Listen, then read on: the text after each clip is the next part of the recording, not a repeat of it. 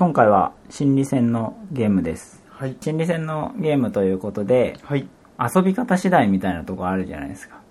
心理戦のゲームってシステムだけで言うと心理戦ですけど、番外のところで、うんそれこそ三味線とかに出ればブラフゲームにもなったりっていうところで、で、この話をすると心理戦のゲームとブラフゲームの違いは何だみたいなところになるんですけど、そこは触れますか？うん、そうだね。あのーあれですよ、例のごとく、我々が扱うゲームというか、我々が想定している心理戦のゲームはこういうものですよっていう説明をします。と僕は別に何だっていいと思っているよ。はい例えば、人狼とか、はい。心理戦？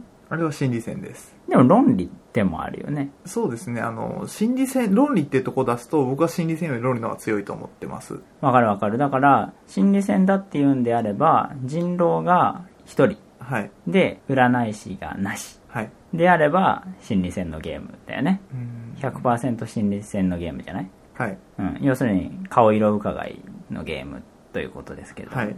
で、よくブラフって、まあ言われるじゃないですか。はい。で、その名の通りブラフっていうゲームがあるじゃないですか。ダイスを使うやつですよね、カップそうそうそうそう。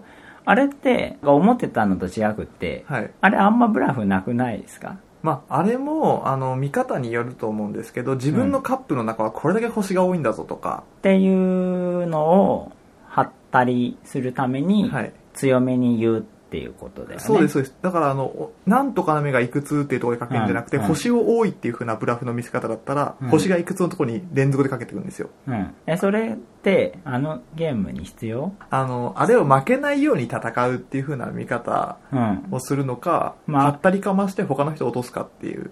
で、ブラフってもともとうん。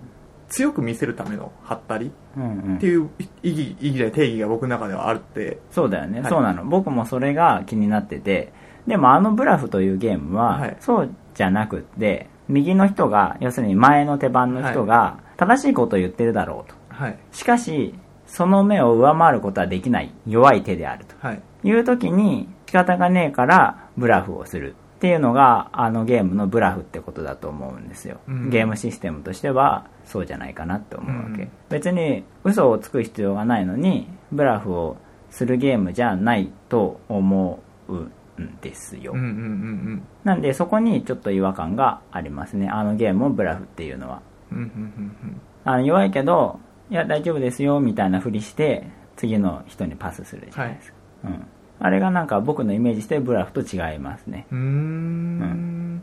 で僕のイメージしてるあえて強く見せて相手を下ろさせるみたいな、はい。そういうのはブラフというゲームにおいてはまあややれることはやれるけどそんなに必要がない。ことか。なって。思っておりましたハゲタカの餌食って心理戦だと思うんですけどあれは心理戦だと思います。システム的にブラフはないよねないです。うんああれはなんでそのブラフの要素がなくて心理戦の要素があるかっていうのは全員共通の手札を持ってるっていうのは分かってるんですようんさっきのブラフは、えー、と星があったり6があったりサイコロの出目の運っていうところがあって、うんでただそれってカップの中でやるんで他の人には分かんない。うん。だなので自分はちょっと運が今回良かった星が多かったっていうところをはったりかませられるんですよ。うん。でもハゲタカの餌食って1から15のカード全員共通で持って何を持って何を持ってないところがもう各ラウンドでだ絞れてくる、うん。っていうところがあるので別に強く見せる必要っていうところはシステムに入ってなくて残り何のカードがあるからどのカードで勝負してくるんじゃないかなっていうところの読み合い心理戦っていうのがあるので、ハゲタカの餌食はうん。ブラフっていうよりも心理戦のゲームっていうのは僕は思ってますね、そうだね。だからでも内包されるよね。ブラフができる心理戦とできない心理戦があるでしょ？うんうんうんうんきっとね。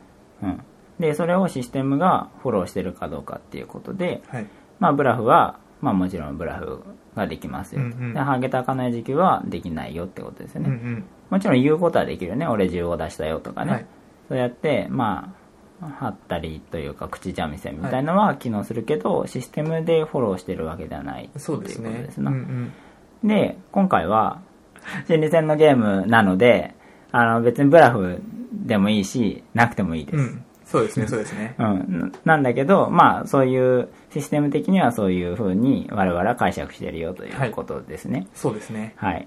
でですね、はい心理戦となると、はいこれはもうかなりプリミティブな要素になってくるわけですよ。飴をですね、右と左手にはいどっちかに握って、どっちだってやるじゃないですか。はい心理戦ですか？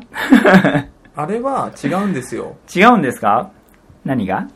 右と左に若干の揺らぎを持たせてないといけないんですよ。っていうのは、同じ確率でどっちだっうん。てやるのって、うん。単純にその人が右か左か好きなだけであって、うん別に運なんですよ。例えば、左手で持ってるで当てたらうん2個あげるよ。うん。右手で当て持ってるで当てたら1個あげるよ。うん。うんっ。ていう風に、右と左のところで若干うん。当てた時のうん。ボーナスじゃないですけど、うん要素っていうのを変えることによってうん相手はじゃあどっちをやるかっていうところが変わってくると思うんですようん。だから、右だとこう左だとこうっていう風な形でうん。どっちでしょうっていうので、全く同じ条件にしたらそれは心理戦じゃないと思ってるんですよ。単純なもう運うん。でも、えー、心理戦って言うんじゃないの？一般的には。でも読む要素がないですよね。顔色伺いだよ、だから。一般的には顔色伺いのことを心理戦って言うんじゃないの？あいや、もちろんね、ゲーマーが顔色伺いは心理戦じゃないって言っても、まあもちろんね、そういう考えもあるとは思うんだけれども、うんうんうん。一般的には心理戦じゃないですか？違うか。あのー、じゃんけんは心理戦ですか？じゃんそれを今ちょっとちょうど言おうと思ったんですよ。あのじゃんけんもただのじゃんけんの僕は心理戦だと思ってないんですよ。でも、うん。とあのじゃあグー出すよとかってうん。言った瞬間うん。に心理戦が始まると思うんですよ。うーん。だから運と運のぶつかり合いだとし心理戦じゃないと思ってるんですよ。運と運のぶつかり合い。なんすかそれ、かっこいいですね。あのパイナップルってゲーム知ってます？はいはい。パーだと5マス進めるみたいなやつ？そうそうそうそうそうそうそうそうあのグーチョキパーでそれじゃんけんやって勝ったらこの点数ですよっていうのでグーで勝ったら何点チョキで勝ったら何点うんパーで勝ったら何点っていうところで振り幅が。再企画だっけ？そうですね確か。うん。はい。っていうふうなところでこれで勝ったらうん。どれぐらいの得点が得られる？うん。これで勝ったらうん。このこれしか得られないっていうところでうん。そのじゃあこっちでいこうかなとかじゃあこれでいこうかなっていうところがうん。いやでも相手は多分高得点狙いっていうからじゃあこっちかなっずっと一人で喋ってんの。ていうところで はい。考える要素があるかないかっていうので心理戦かそうじゃないかあると考える要素。はいだからあのうんよく階段でパイナッツプルとかやっちゃうんですよじゃんけんやってうん。そうですね。あれは心理戦だと思ってるんですよ僕はああ、そう。はいそれは、出す手によって、か強さが違うからそうですそう。ですそうです強さというか、リターンが違うから、い価値が違うってそういうことことですよねですよね。だそこによって相手の立場と自分の立場うん。で違うからじゃあ相手の思考だったらこういうことやってくるから自分はこうやって動こう。うん。っていうところの駆け引きがあると心理戦になってくると思うんですよ。えー、そう？いや、わかりますよ。じゃあ、じゃあ一段階話を進めまして、じゃあパイナップルの、はい。そのじゃんけんのね、はい。パーだったら5マス進めて、2、2? チョキだったら2マス、はいグーは？1ます。1マスはい。進めるすごろくゲームがあるとしましょう。で、じゃあ、それ2人でやるとするよ。はい。相手の手は読めるの？と読む要素があるみたいなこと言ったけど、読めるの？読む要素があるというか、うん。ゲームのどの段階かによって読める読めないって若干の振り幅があったりするんですよ。ゴールが100マス先っていうのと、はい。ゴールが5マス先そういうことでは違うそういうことです。そういうことです。よねそういう。ことです。であと相手と自分がうん。それぞれゴールまで何マスか。うんっ。ていうところだったりとか相手と自分のマスの差は何マスかとか、そういったところでうん。じゃあ一番最初は読む要素はないってことね。あんまりないですあんまり？だからそれもそれもスタートダッシュでたくさん進みたいっていうところでうん。パーで相手が出してくる可能性があるとかうん。でも堅実にうん相手がパーを出してきてもうんちょっとでも進むっていうところでうん。チョキを出すとかえ、それを、それはどうやって読むの？読めないですよね。だって残り5マスだとしても読めないですよね。堅実に2マスずつ進むかもしれないわけでしょでもそこにはうん。お互いの心理とか入ってきませんか？心理？心理が入ってくるってどういう意味？え、じゃあじゃあ例えばさ、残り5マスですよ。はいパー出しゃ勝ちですよね。はいで、どうするの？じゃあ、鈴木さんは何を出す？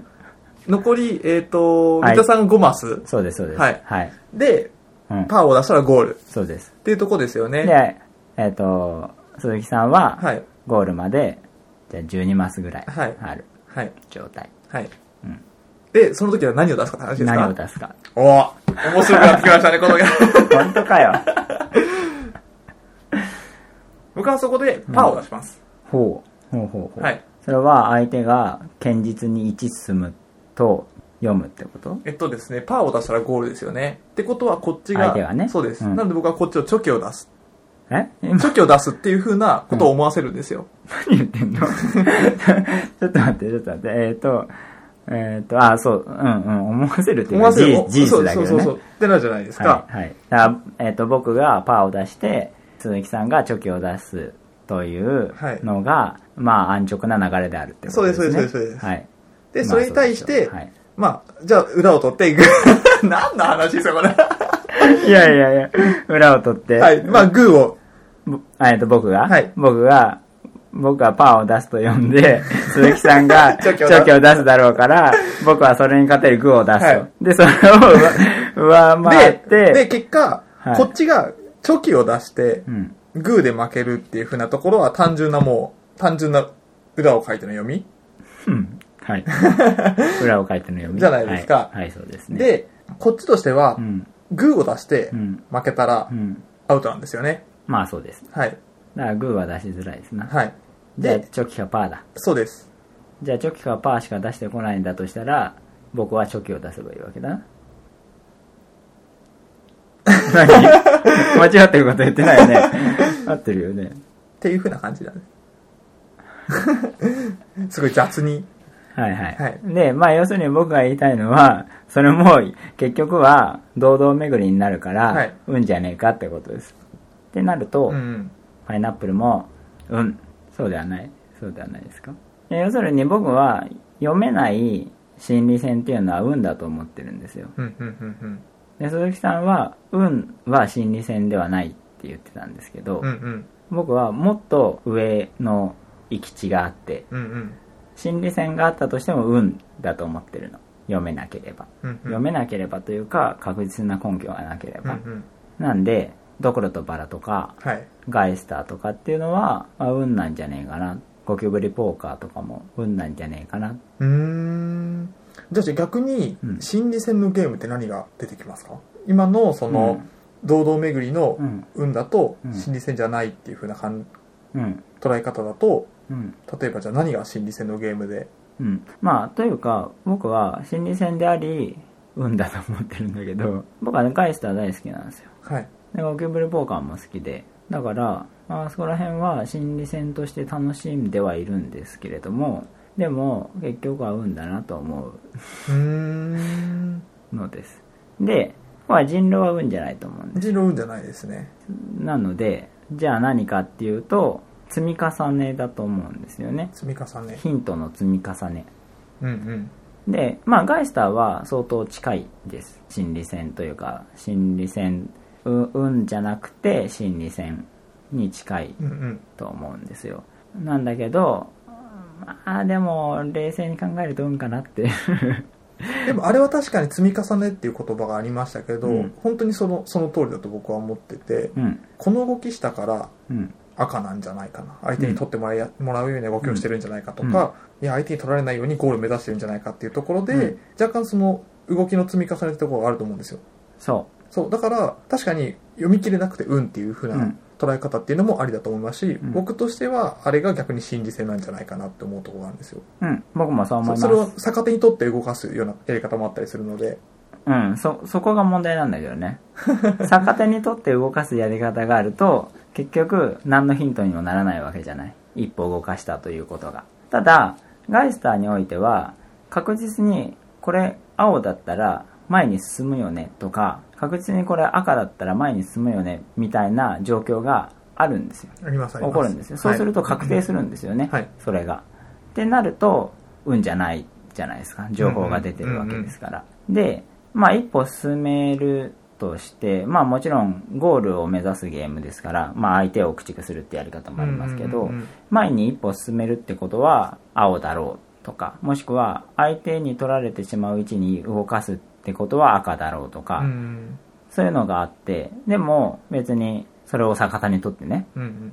逆の動きをしてもよくって。なんだけど、ずっとやってると、一個一個の動きにヒントめいたものが感じられてですね。うんうんあの時ああしたし、あの時ああしたし、あの時ああしたから、つまりこれって取られないようにしてるんじゃねえかっっていうふうに思ったりとか、うんうんっていうのが積み重なってくるわけですよ。はい。ってなると、心理戦でしょ？うんうん。で、ハゲタカの餌食は、運じゃないかなと思ってるんですけども、うんうんうんでね、あの、ごめん、ちょっと話が変わるんですけど、はい何の話してたんだっけ、今。要するに、えっ、と、ヒントが積み重なっていくものはいというのが心理戦のゲームうん。だ。と思います。うんうん。うん。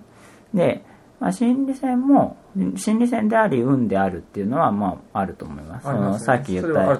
パイナップルの話もい心理戦であり運であるだと思います。でですね、で、システムとしてですよ、僕が期待するのは、やっぱり心理戦で運じゃない、心理戦であり運であるという段階よりも、うんうんうんうん。一歩進んだものというのを、やはりゲームとしては求めるところであります。うんうんうんうん。システムがはい。そうしてほしい。うんうん。そのように思っております。でですよ、ハゲタカの餌食ですけれども、はい。ありゃありゃ運、運の息を抜けてないのではないかと。思うのであります。はい。だってバッティングするかどうかって、運でしょ？まあ、運ですけど、あれって、ここら辺だったらバッティングしねえんじゃないかなとか、うん。そういうところを、それを同じことを思ってる人がいると、はいバッティングするわけでしょ？まあ、そうですね。だからそこまで、その、絞りきれないっうん。ていうところで結局運なんじゃないかっていうのはあると思います。あると思います。そうですか。はい。でもあれをそこ、僕はすなんか自分のスタイルとして、自分のスタイル。誰も知らないですけどね、鈴木さんのあスタイルのあそ遊んは。でる時の、遊んでる時のスタイル。はい。として、あの人だったらここら辺出してきそうかなみたいなとこ考えるのは楽しいので、楽しいです。はい。そこをゲームのシステムとして助長してるところがあのゲームにはあると思うんですよ。うん。いや、あれは、あ、えっと、すげえ根本的な話をするとですよ、ゲームっていうのは、面白さを伝えるものだと思うんですよ。はい。あの、別にいいんですよ。飴を右と左に握って、どっちかに握って、はいどっちだってやるっていうのもゲームとしていいと思うんですよ。で、それって楽しいじゃない？左かな、右かな、どっちかな、つって。で、顔色見ながらやるって。こういうことって楽しいよ。みんなもやってみたらっていう紹介うん。がゲームを作るというか、ゲームを紹介するっていうことであるうん。と思うんですよ。うんあの、かの国沢さんも、うん。そんなようなこと言ってましたけれども、うんうんこの世にはいっぱいゲームの種があって、それを自分は作り出すというよりも発見するんだっていうことを言ってましたけれども、うんで、だから要するに全部のゲームっていうのは、こうこうこういうことをして遊んだら楽しいんじゃないの？っていう提唱なわけですよね。うん。あの、まあ、トランプとかもそうですよね。マストフォローにして、切り札ありにして遊んでみたら楽しいよとか、もしくは戦争だったら、数字をお互いにめくって大きい方が勝ちっていう風にしたら楽しいよとか、うんっていう意味で、だから別に、どんなものでもゲームとしていいと思うんですけど、うん心理戦でもね、うんいいんですけど、だからそういった意味でハゲタカの餌食っていうのは、その、こういうことをしたら楽しいよって言って、まあ楽しいじゃないですか。うん。なんで、それでもういいと思うんですよ。うんいいと思うんですけど、システムとしては、運の勢いを出ないのではないかと。いう次第であります。うん。うん。だから、一つのプリミティブな楽しさが遊べるものですっていう提供の仕方ですよね。うん。うん。と思いますね。うん。ただ、これは、カウンティングゲームですよね。どちらかというとね。それもありますね。うん。ちゃんと遊ぼうとするとね、はいちゃんと遊ぶっていうとおかしいですけど。まあ確かに結果として運になってしまうっうん。ていうのはあるんですけど、プラスの札を取るときも、うん。マイナスの札を取るときも、うん。大きいカードの有用性ってとこがあるので、数字の大きいカードです。マイナスプラスプラスの時は一番大きい数字出した人取っちゃいますよね、うんうんうんでマイナスの数字は一番小さいから出した人取っちゃいますよねなのでどこで大きい数字を使うかっていうところで、うんうん。まああの駆け引きがある。っていうところで僕はその何度も言っておりますけど。何何？いやいや、わかりますよ。っていうところがあるので、駆け引きがあるのは否定しないけど、はい、そこでまあ そう絞り運運結局運じゃねえかっていうのもありますし。うん。いや、えいいと思うんですよ。運を楽しむゲームじゃないですかね。違うのかな？違うのかな？まあさっきのカウンティングっていうところになってくるとまたちょっと違う次元の遊び方ができるんですよねだから、カウンティングがあることであれば、競技性を担保してるとは思うんだけれども、と例えば、毎回毎回、1から15全部使えますとか、もうそれだったらもうは、なんか、違い、違うゲームですよね。でも、あのゲームの格ってその面白さでしょ？なんか15をみんな出すんだろうな、じゃあバッティングするだろうから14を出そうってそういうゲームじゃないですか。はい。それって別に手札は減っていかなくてもいいわけですよ。その楽しさって。うんうん。なんで、それがゲームの格であると僕は思っていて、ハゲタカの餌食のね。うんうんで、そうなると、運じゃん。はい。じゃあ、運じゃな、それを運じゃなくしている部分っていうのは手札が不均等になってくるっていうこと。はい。で、不均等になってくるっていうことで、運じゃなくなるとしたら、それは皆さんがカードを把握してないといけないわけです。はい。じゃないと、結局、1から15全員が持ってるのと同じわけで、うんうんっていう風に考えると、結果カウンティングのゲームだなっていう風うんうにん。なる。はい。ゲームの部分としてはうんうんうんう、んシステムとしては。うんと思いました。あ、そうそうそう。でですよ、僕の好みを言わせていただくと、はい運じゃない方がいいんですよ。運じゃない方がいい。運じゃない方がいい。心理戦のゲームは運じゃない方がいいです。みんなが1から15を持っている、そしてずっと次のラウンドも1から15を持っているっていうゲームじゃない方がいいんですよ。で、だから運になってしまうのを避けるためにゲームデザインとしては、うんうん。プレイヤー間に不均衡な形を作るってことが制、限とか縛りを設けることですよね。そうです、そうです。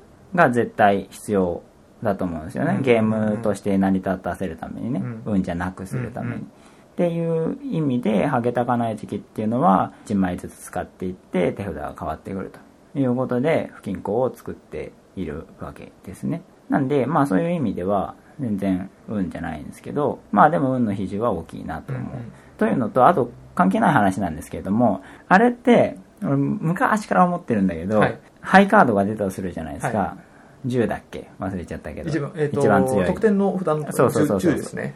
で、15を出すぞって、かたくなに宣言をしている人がはい。いたときに、はい。どうすりゃいいのあれ？他の人はとりあえず1出しゃいいの、やっぱり。15を出すって言ってる人がいたらですか？そうそうそう要はあれ、一緒に15出したらお互い沈みますもんね。そう、だから、その15出すぞって言われたら、他の人は15を出せないじゃないですか。出せないです。そうすると1を出すよね？一番いらないカードだから。で、僕はそのひねくれてるとこなんですけど、その人が本当に15出すのかってとこ疑い始めちゃうんですよ。出します。出します。そしたら15を出します。何ラウンドもやってきて、はい15を出してきました。はい。まあそうなってくると逆に僕は、あれですね、4とかですね。4。4とかです。あ、そう。それはいいんじゃないでしょうか。まあ、まあいいんじゃないでしょうか。4? どうかな？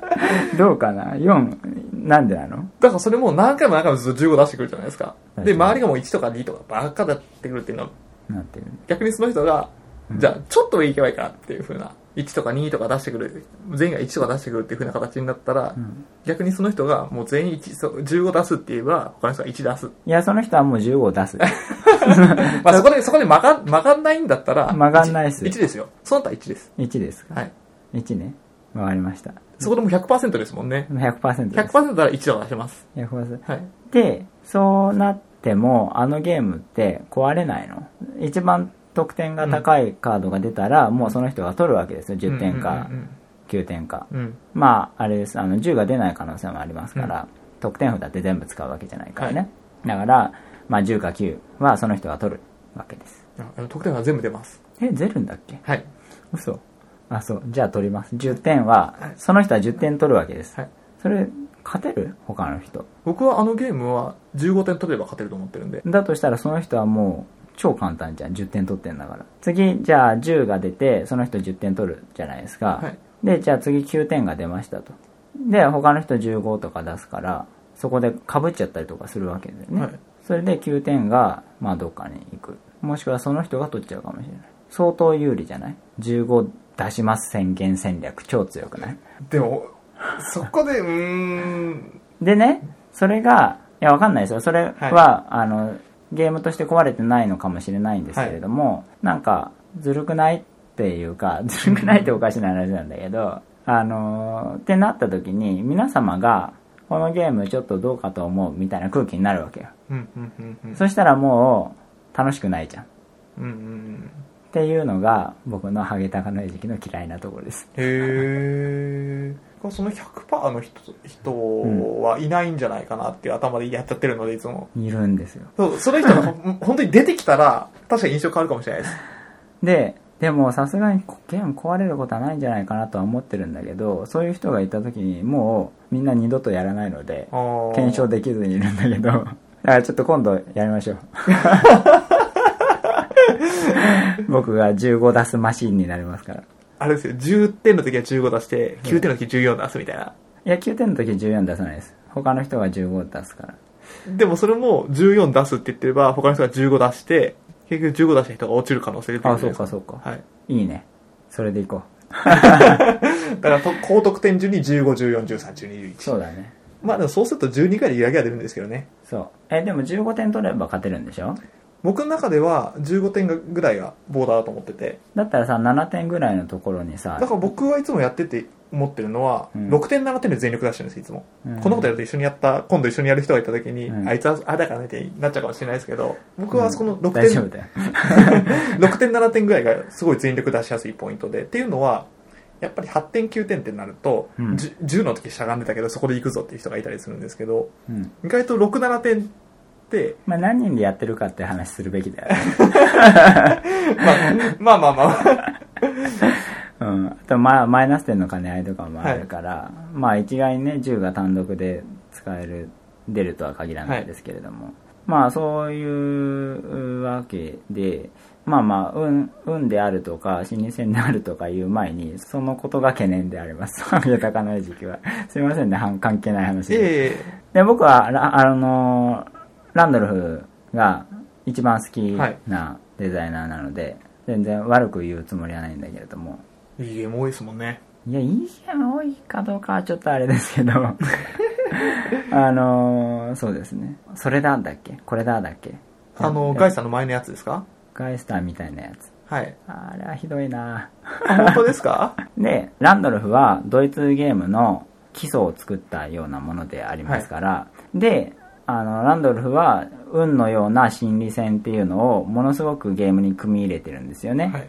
ガイスターもそうだし、うん。魔界のコックさんもといシグマファイルはい。みたいに運みたいな心理戦を入れてるわけですよ。はい。っていうことでですね、あの、ドイツゲームの面白さっていうのは、運みたいな心理戦の発見が一つあると思うんですよね。うんうんうん。なんで、それを悪く言うつもりはないんですけれども、はい。もう時代がそういう時代ではないので、はい。今更、運みたいな心理戦面白いよね、みたいなことはいいよね。最近何かありました？新作で。運みたいな心理戦？いやじゃなくてですよ。心理戦とかそういったものでこのゲーム面白かったなとかっていうのって。僕最近なんか新作で、それこそブラフとか心理戦のゲームうん。で、いいなって思ったのってあんまりないんですよ。うん。数としてもそんなに出てないかなっていう感じがして。うん、そうね。あんまりさ、もうブラフとか、まあバッティングとか、そういうのって、もう飽き飽きしていて、アンテナに引っかかってこないんですよ。うんうんなんで、ちょっと疎いのですが、うんうんうんで、ちょっと話を戻しますけど、はい。ドクロとバラ。はい。これも、運 みたいな心理戦だと思うんですよ。うんうん。なんだけど、これは非常にいいゲームだと僕は思っていて、うんうん。とドクロとバラって2アクションできるじゃないですか。自分の手番に。かけるか宣言するか。なんだっけ？えっと場に足すか、はい。チャレンジするか場に足すごめんルールはあんま覚えてねえ。なんだっけ？あの、手札にバラのカードはいはい。3枚とドクロのカード1枚があって、はいはいはいはい。ラウンドの初めに全員1枚ずつセットしますと。うんうんうんうん。で、自分の番になってまだチャレンジがされてない状況だったら、うん。さらにさらに手札から場に1枚足す。うんうん。または、うんうん。今足さないで場に何枚バラがあるかっていうのを宣言する。そうだ。そうだった、はい。そう。でねドクロのバラってルール説明を受けてはい。あの目的って何枚バラがあるかを当てることでしょあれって、はいだからもう1枚置くって何なのって思うわけはい。多分全員思うと思うんだけどうん、うん、うん、うん。まあ、全員って言うと、警察が来るから、ほぼ全員にしとくね。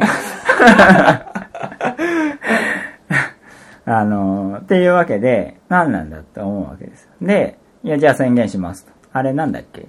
ビットするんだよね。ビットするんです。えっ、と、1とか2とか3とかってね。必ず最初1枚以上の数字宣言して、次の人はそれ以上の数字を宣言するか、パスするかどっちか。そうだよね。はいなんで、まあ3とか言うわけですよね。4人ではい遊んでて。で、まずは自分のをめくらないといけない。全部めくるです。そうそう。っていうのも含めて、全員が、ほぼ、ほぼ全員が宣言すると言うと思うし、うん、うん、うん、うん。ドクロを自分の前に置く意味がわからないと思う。あの、超頭いい人は除くよ。初プレイの人ってことですか？そうそう、初プレイでゲームもあんま慣れてない。人たちはい。が宣言をして勝つゲームで、で宣言をしたら自分のところをまずめくるわけで、はい。ドクロが出たら負けとなると、自分の前にドクロを置く意味がわからないと思うんですうん、うん。で、宣言しますはいって言うじゃん。で、そしたら、誰かしらドクロを仕込んでる人がいて、負けになるわけです。はい。で、どんどんどんどんやっていくことに、なるほどなと。ドクロを仕込むことで、相手を封じるゲームなんだなっていうのがだんだん分かってくるわけじゃないですか。はい。っていう気づきを促すシステムになっていて、うん、うん。だからこれ末永く遊ぶには、ちょっと、まあ遊べば遊ぶほどに運になっていくんですけれども、うんうんでも、その、最初は確実に戦略というか、あの、熟練者が勝つんですよ、絶対。はい。うん。あの、本当に手も足も出ないような形で終わることありますよね。そうね。そうそうそうそう。熟練者が勝つってことは、これは運、運ではないってことですから。技術の要素があるってことなんで。で、そこから運のような心理戦になっていくんですけど、この成長曲線がすごく急ですぐわかるようになるんだけど、でもその気づきを本人ができるようになってるんだよね。なるほどなって言って。たとえ全員が素人で、わかんないや、みたいな感じでやってたとしても、誰かしら気がつくと思うんですよ。そのドクロを仕込むっていう意味が。うん。うんで、そうなると、なんかそのゲームグループで、あ、こういう遊び方があるんだっていう戦略を生み出したような錯覚。うん。うんうんまあ、覚えて、それを。なんで、そこがすごくいい体験を提供してくれるようになってるんですようん。ね。うんうん。なんか最近1回限りのゲームってちょっと増えてきたじゃないですか。うんパンデミックレガシーとかタイムストーリーズみたいな。うんうん。なんか、あれとはまあ全然違うんだけれども、ものすごく、なんだろうな、1回限りの体験として贅沢だなっていうのがドクロとバラの印象ですね。うん僕はうんで、もうみんなが分かっちゃったら、あとは運みたいな心理戦。だけれども、そのね、やっぱり気づきって楽しいよねっていう意味で、あのゲームはすごく評価しております。うんうんうんうんうん。そう、あの、初めての人でささっき言ってもらったように、場に足すっていうところが何を意味してんだっていうところがわかんないんですよ。わかんない。もちろん、あの、繰り返しやることによって、ちょっとじゃあ、かき乱しちゃおうかなみたいなところでう、んうん。足したりとかそういうのはあるんですけど、うんそう、ふざけてやるようかなってよね。なんかそんな感じに 最初め聞こえちゃうんですけど、でも実際自分がスタートプレイヤーだったら最初に足せる足せるしうん初めからチャレンジもできるからみたいなところが絡んでくると足すっていうところにすごい大きな意味が出てきたりしてそれをゲーム中に気づいたりするんですよね、本当に、うん、そう。成長曲線がすごいうん。著しいっていうのと、それを気づやりながら自分で気づける、うん。しかも気づきやすいところにもあるんですよね。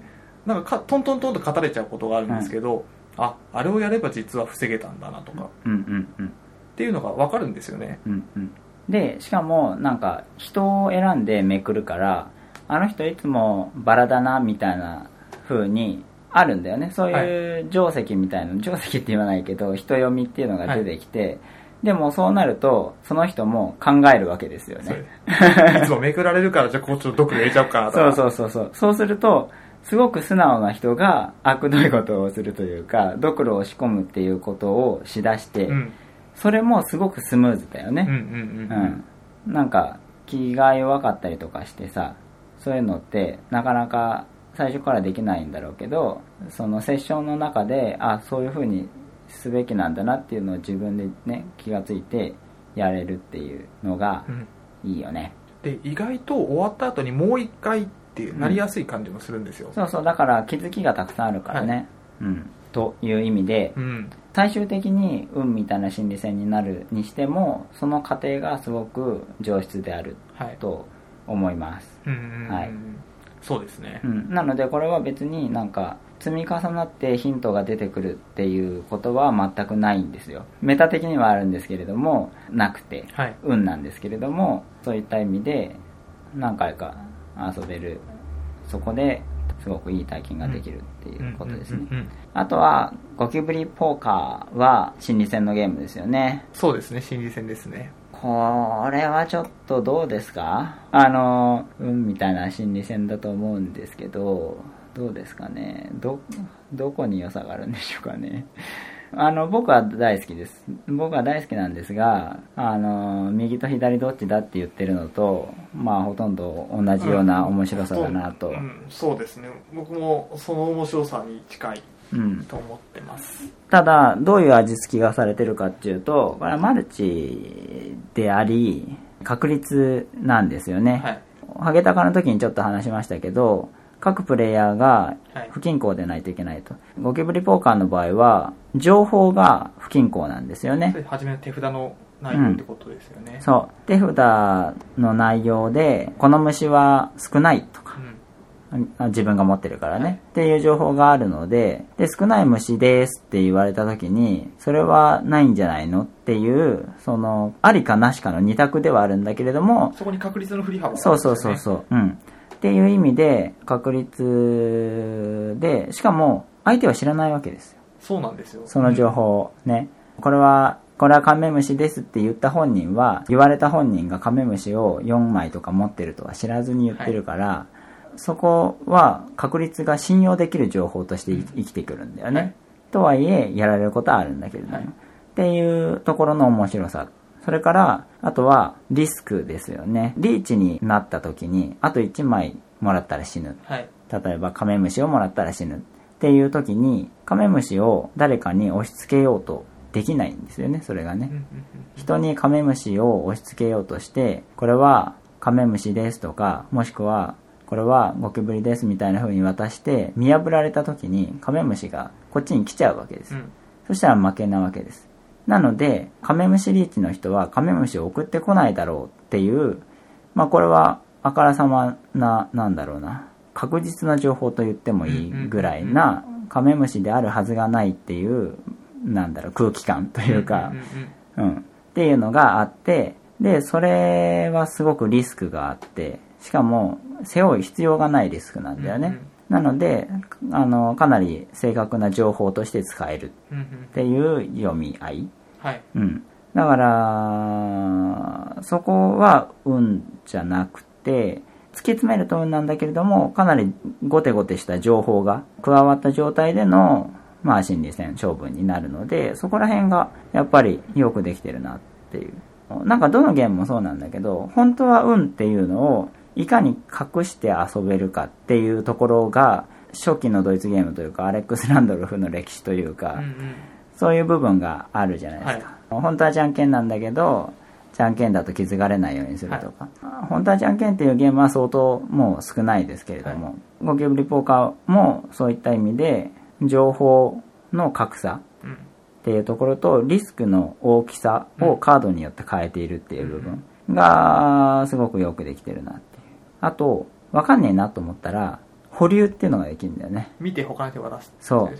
あなたとは勝負したくないっていうのがあって、一旦保留して、一旦受け取って人に流すみたいのができて、そういった、なんか、勝負しないっていう選択肢、まあ誰かしらには送らないといけないんだけど、そこで強く見せるというか、何かを差し出すときに、カードを差し出すってなったときに、送り手は何を思うかっていうと、受け手が保留してくんねえかなって思うんだよね。見破られるとか、見破られないとかじゃなくて、保留してもらったら勝、負してほしくないっていうことですよね保留してもらったら100%安全なんですよ。負けないから。なんで、相手が受け取りにくいものを渡す。うんもしこれだったら困るなとか。うんつまりカメムシがリーチの時にカメムシを渡されたら一旦保留でってなるわけですよね。っていうところもよくできてるよね。これはやっぱりその心理戦っていうのが面白いよねっていうのをすごくうまくパッケージングできているゲームだなっうんて思いますね。うん僕実はゴキブリが苦手なんですよ 個人攻撃があるからでしょ？そうなんです確かにねシステム的にはシステムはいいと思うんですそう？システムが悪いんじゃないの？だってシステムが個人攻撃を助長してるよね。勝つためには1人をいじめた方がいいんだよね、はい3一人を。あの一人寄ってたかってそうそうそうそう。なんでそこはまあ美しくないなとは思うんですけどまあ美しくないっていうかうんそうだね。ただなんだろうな。1人にたくさんカードが貯まるじゃないですか。それをガンガン切り抜けていくっていう場面って多々起きてこのゲームって。だからそれってすごくみんなの印象に残るし面白かったねとかなんか最終的には負けたにしてもすごかったねっていう風になるので別に負けって必ずしも悲しいことじゃないじゃない？うんうんうん ゲームだし。家庭が楽しければみんな面白い楽しめると思うんですよ。負けず嫌いじゃなければね。っていう感じですかね。あとは正体陰徳系はい。の心理戦のゲームってはい。あると思うんですよ、アンダーカバーとかクランスとかはい。バラの名前とか、はい。ああいったもので僕基本的にはゲームになってないというか運みたいな心理戦だと思ってるんですけど、あれを極限まで小さくしたのがガイスターでしょ？アンダーカバーとかってどれが自分のかわかんないけど進めるんだよね。コマをね。あ自分は分かってます。自分が何ああもちろんそうだ、はい。自分はそうなんだけど他の人はわかんないんだよね、はい。で自分の色がバレないようにはい。自分の色を勝たせるってことですよね、でもそれってゴールに近づけてるってことは自分のかな？でも読まれないように他のを進めてるのかもしれないっていうこの2択あるわけじゃないですか。うん。可能性が。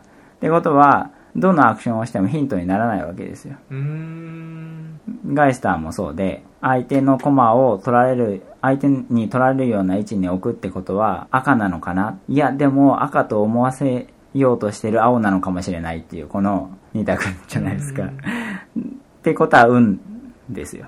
運、運のような心理戦ってことです。なんで、アンダーカバーも、まあ同じようなことで、で、これらの系列系統のゲームっていうのは全部そういう問題を抱えていると思うんですけれども、で、バラの名前は、ごめん、あの、クランスとかやったことないからあれなんですけど、はい。バラの名前は、その、そこをちょっとうまく解決していて、強烈なアクションがあって、それを自分が取らなかったら、非常にまずい、負けに近いみたいなのがあって、そういったアクションはやっぱり自分がやるんだよね、自分の色がね。で、そうすると、まあバレたりするんだけれども、でも、そういったことを繰り返していって、だんだん情報が見えてくるというか、これはあいつので、これはあいつのでみたいな風に、バレるデザインになっていて、で、バレてもいいデザインになっていて、まあもちろん隠しておいた方がいいんだけど、で、最後、誰がどれだみたいなのを当てっこするんですよね。はいはいうん。で、そこで、バレてないといいんだけれども、バレててもいい。そして当てた人は点数がさらにもらえるみたいな。っていうところが、バレることが悪ですってことじゃなくて、ギリギリバレない範囲で得点を最大化する。バレるんであれば、その手を、最終手段を使っても、得点がたくさん取れるようにするっていう、このリスクヘッジのゲームになってるんだよね、あれって。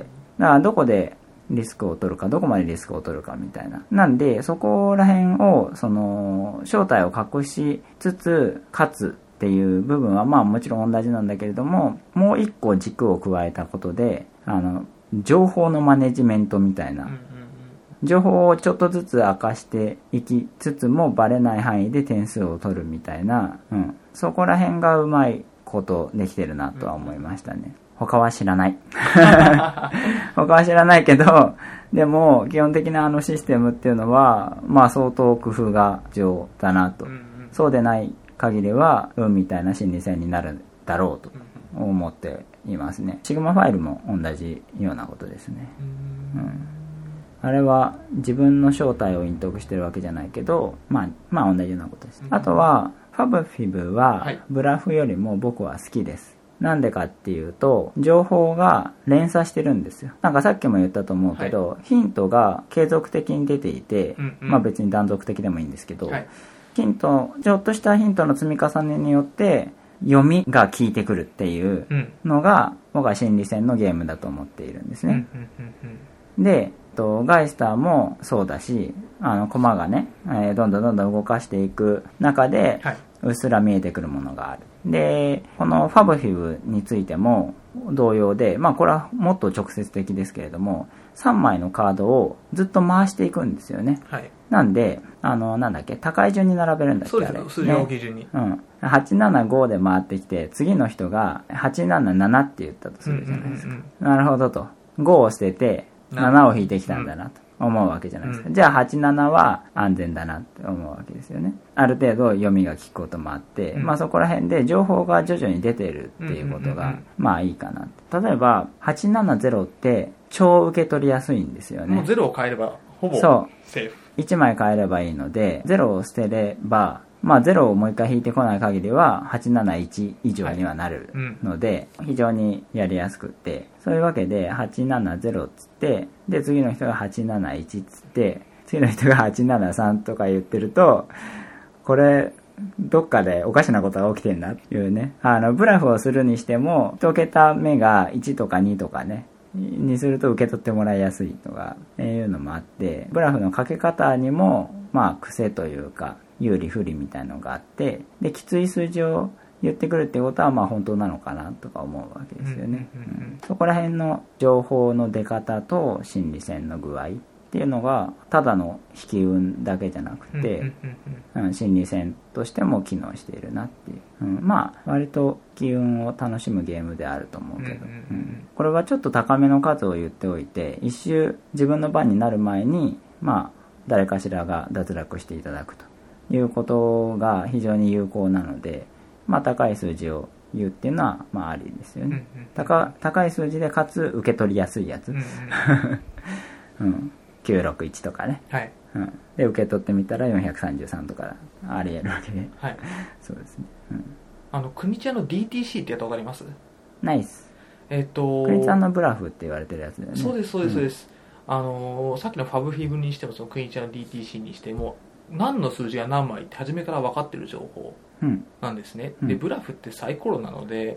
サイコロの個数しか分かんなくて、はい結局他の数字は確率じゃねえかって話なんですよ。でも、ファブフィブだと、あれ？さっきも8出てたけど、また8かよとか、そうだね。うん。さっき本当は使ってるのにこの数字出る確率すげえ低いだろうとか、うんうんうん。さっきだって自分のところで2枚捨てたよそのカードとかうんうんうん。っていうところがあったりするので、うんよりそこであの運じゃないところうんうん。あの今までのその経過っていうところが大事になってきたりするっていうのがあるので、そこは面白いところだと思いますねそうなんだよね。そうそう。ちょっとこんな話をしていいのかわかんないですけど、僕、ファブフィブってトランプでやったのが初めてだったんですよそうすると、みんな4枚しかないわけです、数字が。うんうんなんで、ちょっと、よりシビアというか、よりありえないことが起こりやすくって。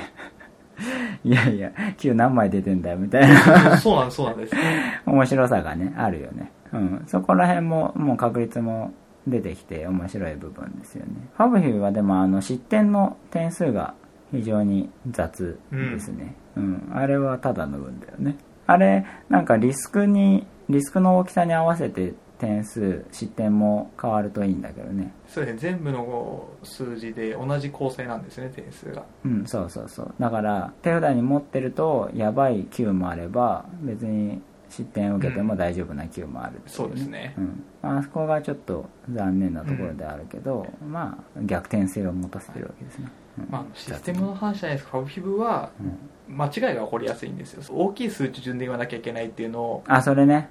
あそこが僕すごい残念でいやいや、あれは、すげえいいですよ。あれは高等テクニックですよ。高等テクニックで、あの、782って言って、あ、違う、872だっつって言い換えるっていう、疑いづらいでしょ。あれでテンパっちゃう人いるんですもいいよん。で最初言った数字と違う時があるんですもんいいんじゃない？あれが非常に残念でいやー、いいと思うよ。あれは、あれはね、天然に見せかけた高度なブラフができるから、ね、すげえ楽しいです、あれ。そこまでできる人はそうですけどねうん。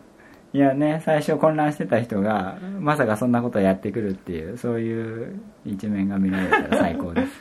あとは、チャオチャオっていうゲームがあるじゃないですか。ありますねあすごろくをあ筒を使ったすごろくそうです。あのーランドルフです。はいランドルフ あれ、もう、うん、運みたいな運だよねあれは運ですよ。うん運だな僕あの、こんなこと言う必要ないかもしれないですけど、うん。ランドルフの中でうん。初めて、うん。これはダメだなって思ったゲームでしょ。あ本当？いやでもあれはよくできてるのはブラフが言いづらいブラフじゃないなんだっけ？ダウト、はい。ダウトが言いづらいところですよね。駒がなくなっちゃうっていうところで。あのダウトを言うことがリスクがあるんですよね。あの、他のプレイヤーを落とすだけであって自分のメリットがあんまりない。んで。ないんですよ、はい。だから基本的には言わない方がよくて、はい。だから序盤は6って言い放題。あれ、あれもなんかそんな好きじゃないんですよ。そう。で本当かよ嘘かよみたいなのがノーヒントなんだよな。そうなんですよ。本当に。だからノーヒントはいかん。なんか心理戦をさせる上でノーヒントはいかんってことですよ。何かきっかけがないとね。だってトランプ裏向きで渡して、うん。そう。その数字なんでしょうみたいなところ。そうそうそう。6って言いますみたいなこと、どうでしょうか？そう。6でしょうか？そう。じゃないでしょうか？わかるか？そう。僕は、本当に、あの、ちょうちょ僕は合わなかった。合わなかったというか、うん。これはまずいなと思いましたもん。顔色伺いですよね、はい。完全にね。あの、再販されたじゃないですか。うん。日本語版で。うん。あれが出て、うん。あの、遊べる機会が増えたんですけど、そうでしょうね。増えましたね、うん、僕結構好きですけどね。あ、本当ですか？僕はあのアレックス・ランドルフは結構好きです。どれもこれも。もうファン、ファンだからですよ。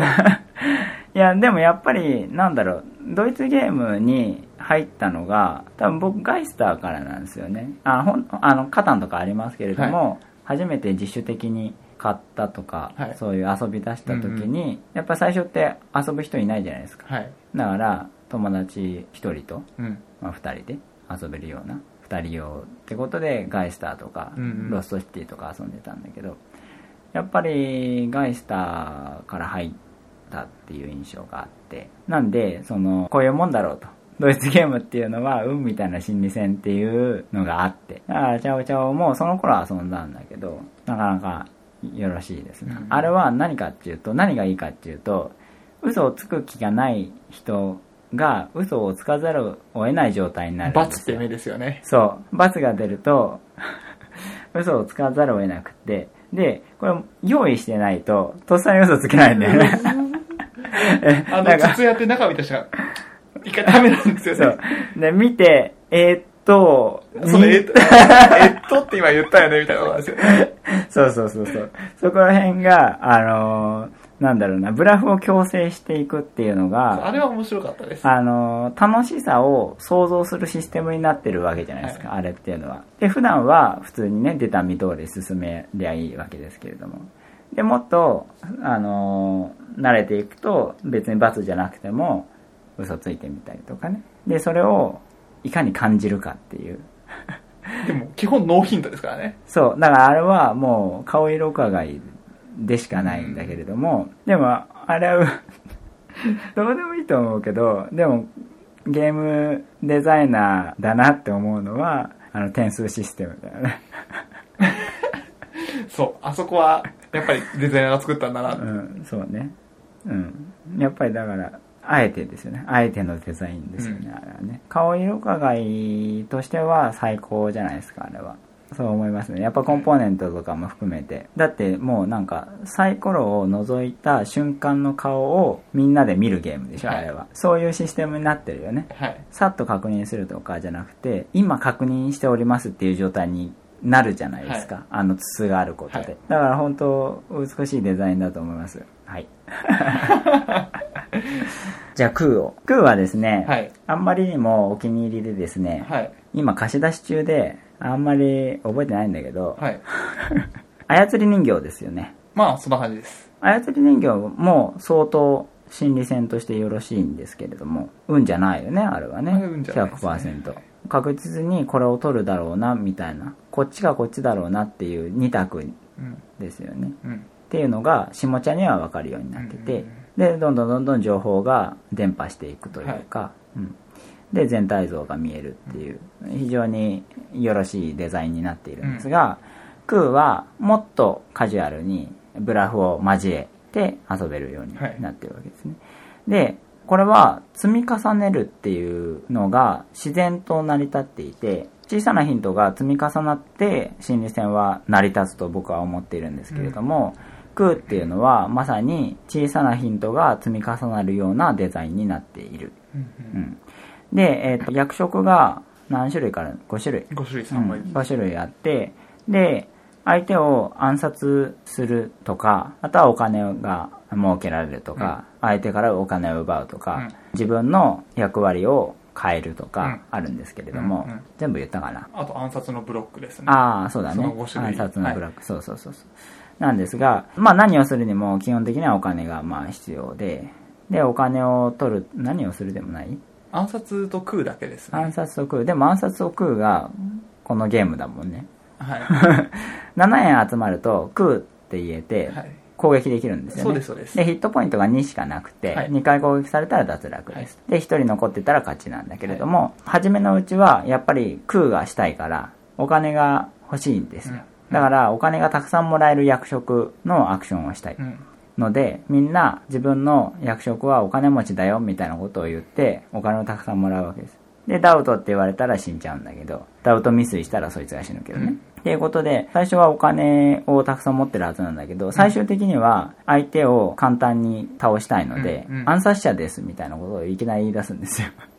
いやいや、お前、金儲けのやつじゃなかったのかよ、みたいなところで、で、いや、暗殺者って今言ってるってことは、どっかで暗殺者になったんだろうなとか、それはさっき役割変化のアクションをしてたなとかいうことで繋がってくるんですけれども、うんうん。いやでも一番さっきは暗殺をブロックしてたからみたいな、なんかいろいろな、なんだろうな、アクションを経て今が成り立っていて、で、その最中に役割が変わったり役割が発動したりするんだけれども、そこでどのタイミングで嘘をついていたのかっていうのは、まあもちろんわからないわけで、でも、ここ、なんか、あのタイミングかあのタイミングで嘘をついていない限りは、今暗殺者を持ってるってことはありえない。だから、嘘だ、みたいな。なんか、その、タイミングタイミングで、いや、さっきこういうことがあったんだから、今はそういうことはありえないでしょ、みたいなのが、論理的に導き出せるようになっているんですよね。で、それが、やっぱりその、一回のそのアクションで、その、そうじゃないって判明するんじゃなくて、やっぱり数回のアクションの積み重ねで、これがこうで、これがこうで、これがこうだから、それはないよねっていうのが、まあわかるようになるっていうのが、まあゲームデザインとして成り立っていて、まあ心理戦としては最高峰であると僕は思います。あのゲームがよくできてるのって、三えー、と5種類の役職が3枚ずつしかない。うん。で、4人目が出てくるんですよ。その役職の。そうだね。あそこが最高に面白いんですけど、そうだね。そうだね。あの、各プレイヤーや2枚の役職カードしか持ってないけど、うんなぜか3つ目の、そのプレイヤーの中では3つ目の役職が出てくるっていうところで、うん。じゃあどこが本当でどこが嘘だったのかっていうところが分かることもあれば全然分かんないこともある。そうだね。はい。でも、明らかにあの人はこれじゃないっていう情報が見えることがあるんですね。あるんだよね。はいそう、あのーなんか、お金を奪いますとかいうときに、いや、あのー海賊持ってるんで奪われませんみたいなブロックアクションっていうのが、まあはいますね。あって、はい。で、それって結構気軽に嘘をつけるんだよね。あの、やっぱりダウトっていうのもリスクがあるから、で、そういうところで、いや、さっき海賊持ってるって言ったよね、みたいなのが、まああったりとか、ううん。お金をもらいますみたいな時に、確か3円もらえるんだっけ、もらいます。うん。徴税。で、海賊で奪う場合は2円なんだよね。はい。で、お金が欲しいんだったら、お金持ちですって言って3もらえばいいんだけど、海賊って言って2円を奪おうってしてるってことは、これは本当なんだろうとかね。ある程度論理的に考えられる。どうせ嘘つくんだったらお金持ちって言いやいいじゃんっていうことがあるので。っていうような情報が積み重なってっていうことですようんね。うんうんで、さっきのゴキブリポーカーの話じゃないですけど、各プレイヤーによって情報量が違うんですよね。うん自分の持ってる役職のカードっていうのはもちろん、ああ、そうだね。残りの枚数が分かってますし、ね役職効果の効果使うと山札からカードを見れて、うん山札にカードを戻すっていうのがあるので、あ、そうだね。あのカードはだって今見て山札でそこに戻したからないだろうとか。そうそうそうそうそうそうそうなんだよねあの役割を交換するって他のプレイヤーにとっては別に好きにすればみたいなアクションなんだよね、はいあの全然理にそう全然ならないから進んでるわけじゃないんですよね。そうそうそう。だからダウトってわざわざ言われないんだよね。あどうぞどうぞ見てください。そうそうそうそう。だからあのかなりねリスクが低いアクションとして役割を交換して山札の情報が見られるので一部ですけど、あれは意外といいよね。あれが決定的証拠になる時あるんですよね。あそうだね。そうそうそうそう、うん、あの死ぬとね公開されるからね、はい。いやもう3枚出てんじゃねえかっていう状態になるなんか2枚引いたら暗殺者2枚出てきた、うんそうだね暗殺者1枚死んでるのにあの人暗殺やったぞみたいなそうそうそうそう。なんで、確実な情報としてダウトって言えることもあるし、うん。そこら辺が非常にいいよね。あんまりないんじゃないですか？確実な情報でダウトって言えるブラフのゲームって。100%安心してダウトが言えるっていう。あまりないですうね、ん。だから、相当論理が強いというか、そういうようなゲームですよね。とはいえ、全然足元はグラグラだから。はい あの、そそうですね論。論理的にはそそういうこともあり得るみたいなレベルなんだけれども、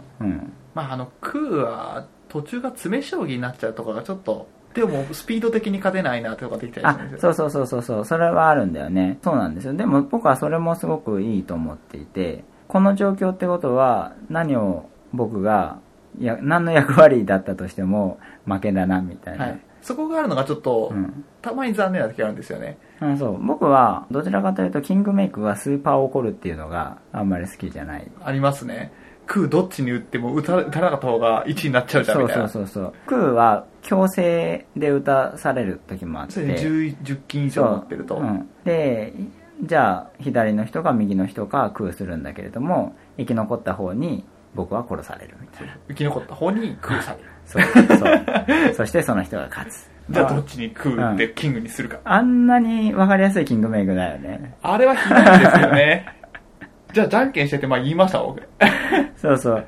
あれがあの残念なのであの僕は3人でしかやんないですね、まあ、3人でも起こるんですけど、はい。人数多ければ多いほど起こりやすくなるというか、うんうんうんうん。変変なマルチのゲームになるので、はい。だからまあ最高は2人プレイだなって 僕は思ってるんだけど。あ2人やったことないですね。2人超いいっすよ。へえ3はありますね。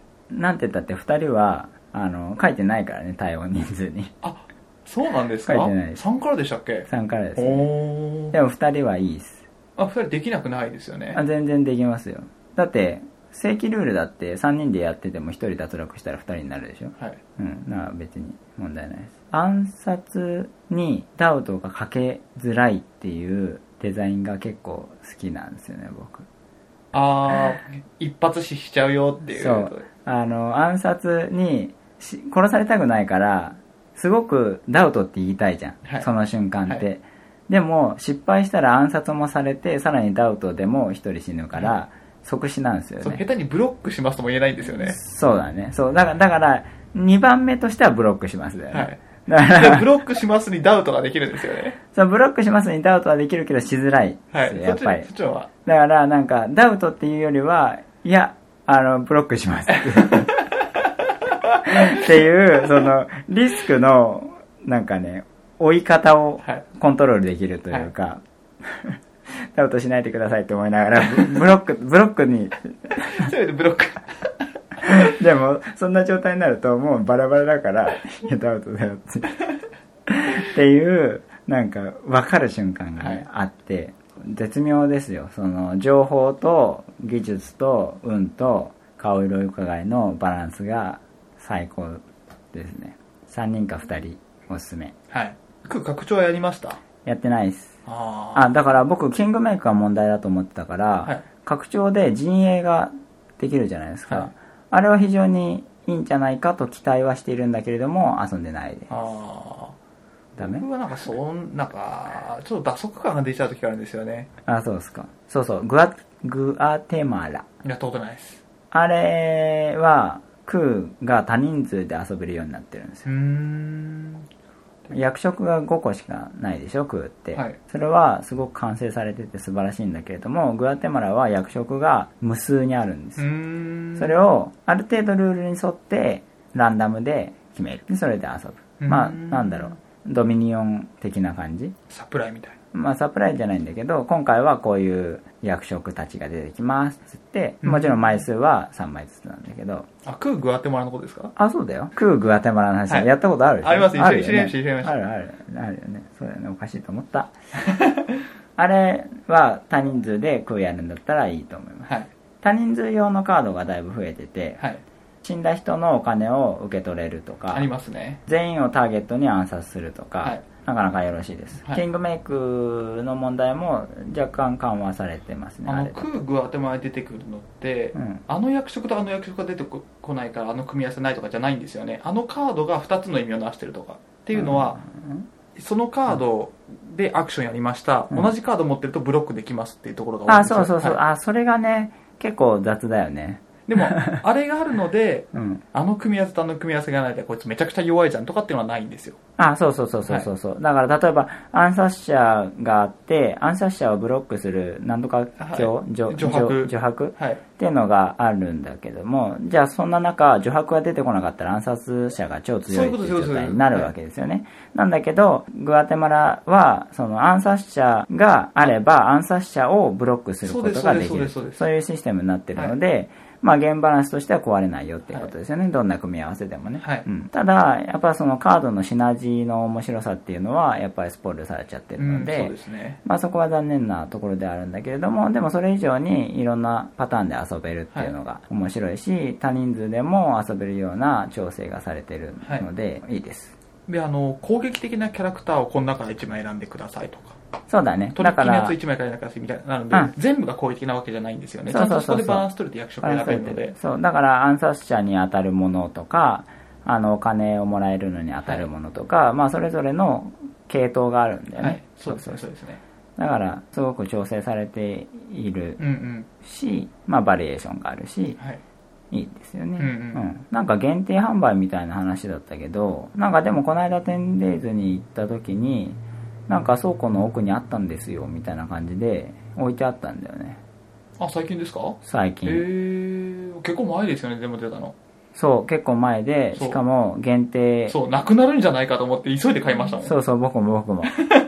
頼んだ気がする。買っといてって。そうそうあの 早々に買った人がいて遊ばせてもらってこれはいいってなって。そうそうそうそう。でも限定だからなくなっちゃうんじゃない？かって急いで買いった覚えありますもん、そうだからしばらくはなかったんだけどなんか発掘されたらしいよまあ今あるかどうかちょっとまだわかんない出てすぐに売り切れもなんなかったんですよね。意外とあそう長くそうそう。そう残ってて。意外と長く残ってた。けどまあやっぱりあれは買わないともったいないだろうって思いましたけどね。あれはねだってクーがさ傑作でさそれのバリエーションが遊べるって言ったらね。空好きにはたまんないですよねあれ、うん、なんだろうね。クーそんなあれなのかな？みんなそんな好きじゃないのかな？クー最高だと思うんだけどな。でもやっぱりあのキングメイクと間に合わないじゃん問題は結構大きいかなって思いますねうん。でも短いゲームだしね。何回かやってくださいよ。何回かやればあれですよ。ラブレターみたいにさラブレターの今のルールって2勝選手とかになってそうるですしょ？でね。ハートのチップ集めてそれ何枚クーもそれにすれじゃんあていうかクーもそうだよね。いやクーは一回きりです。嘘。嘘。え？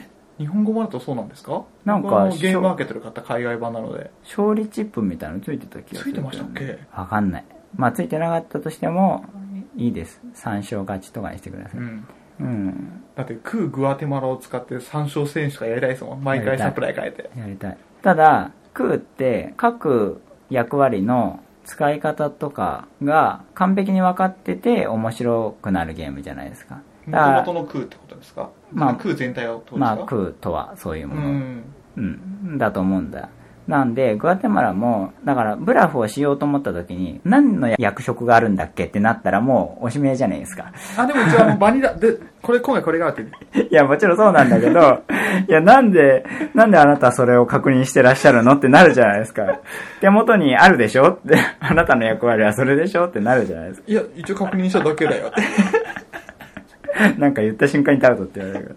な、なんで、あの、そういう意味で、それにして面白さが出るので、うんまあ、グアテマラは相当上級者向けではあるとは思うけどね。そうやっぱ初めてやった時にあのドミニオンのサプライを見てどう戦うかを考える楽しさっていうのはクーにもあったっていうのは印あ、象的でしたね。そうだね。確かに。特にあの頃ちょっと新鮮だったもんね。はいあの、ランダムサプライというのがね。あの、あとはアルティメット人狼。ああ同じ時期でしたっけ？いや同じ時期ではないけどまあでも近かったかな。なんか役職を増やすことで無限に遊べるぜみたいのが空にもやってきたっていうね。でもグアテマラっていうさあの売り方は失敗と言っていいんじゃないか。あの世界観が違うんですよねもともとの空と。ああまあそうだけど。でもなんか空ってめちゃくちゃ種類出てるじゃないですか各言語で、はいだからそれでテーマが違う空とかもまあいくらでもあるじゃないですか、でなんか今となってはあのグアテマラもあの亜種の一つみたいな感じになっちゃってて、いや僕が言いたいのはアルティメット感が全然ないってことなんですよ。なんか拡張とか別バージョンっていうにはいとどまるというか、うんうんうん。なんかもうすげえんだぜみたいなさクービッグボックスみたいな名前の方が良かったと思うんだよね、はい。なんかプレミアムクーですよっていう、こいつらとすげえんですよみたいな。そう。全然すごい感出ないじゃない？あのパッケージも地味だしさ。普通になんか空空の新しいやつかぐらいなそうそうそうそ感じうですよね。あそこら辺がね。あれも商品説明テンデイズさんのを見た時に、そうそう僕もよよくわかんなかったもん最初。でしかも限定って書いてあってうん。何なんだろうと思ったけど限定にすべきじゃないしね内容的に。全然。うん。面白い面白いというかよくできてるゲームなので。まああれもすごく売れたらさらに拡張みたいに出してほしいですけどね。え？ああはいはいはいはい。サプライもっと増やすと。ドミニオン的にね、はい。でも全然売れてないんだろうね。全 全然ってことはないけど別に声を聞いたことがないそう空グアテマラの方を遊んだっていうの全然聞かないです。なんかか、うん。出た当初に我々が遊んで、うん。そうそうそう。いいじゃんいいじゃんって言ってたのはちょっと。言ってただけ。言ってただけですよ本当。それを見て何かと面白そうじゃんって言ってるぐらいで、うん、そうそう。なんか爆発的にうおーってななかったんですよ何にねもないよね、はい。うん、まあちょっと今ねテンデイズにあるかどうか定かじゃないけどでもちょっと前に見た店頭で。うーん。もしかしたらまだあるかもしれないなるほじゃあそういうわけでどはい。以上です。以上です